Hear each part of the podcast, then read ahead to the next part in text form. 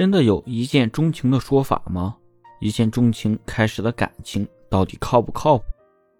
其实，最终选择权还是在自己。对于自身而言，要能快速的识别出误以为爱的吸引力陷阱，同时利用好一见钟情带来的浓烈激情和甜蜜，持续的寻找和创造彼此的相似性，并且对未来的可能产生的不一致有包容和接纳的能力，那么从一见倾心开始的恋爱。我觉得就是可以靠谱的。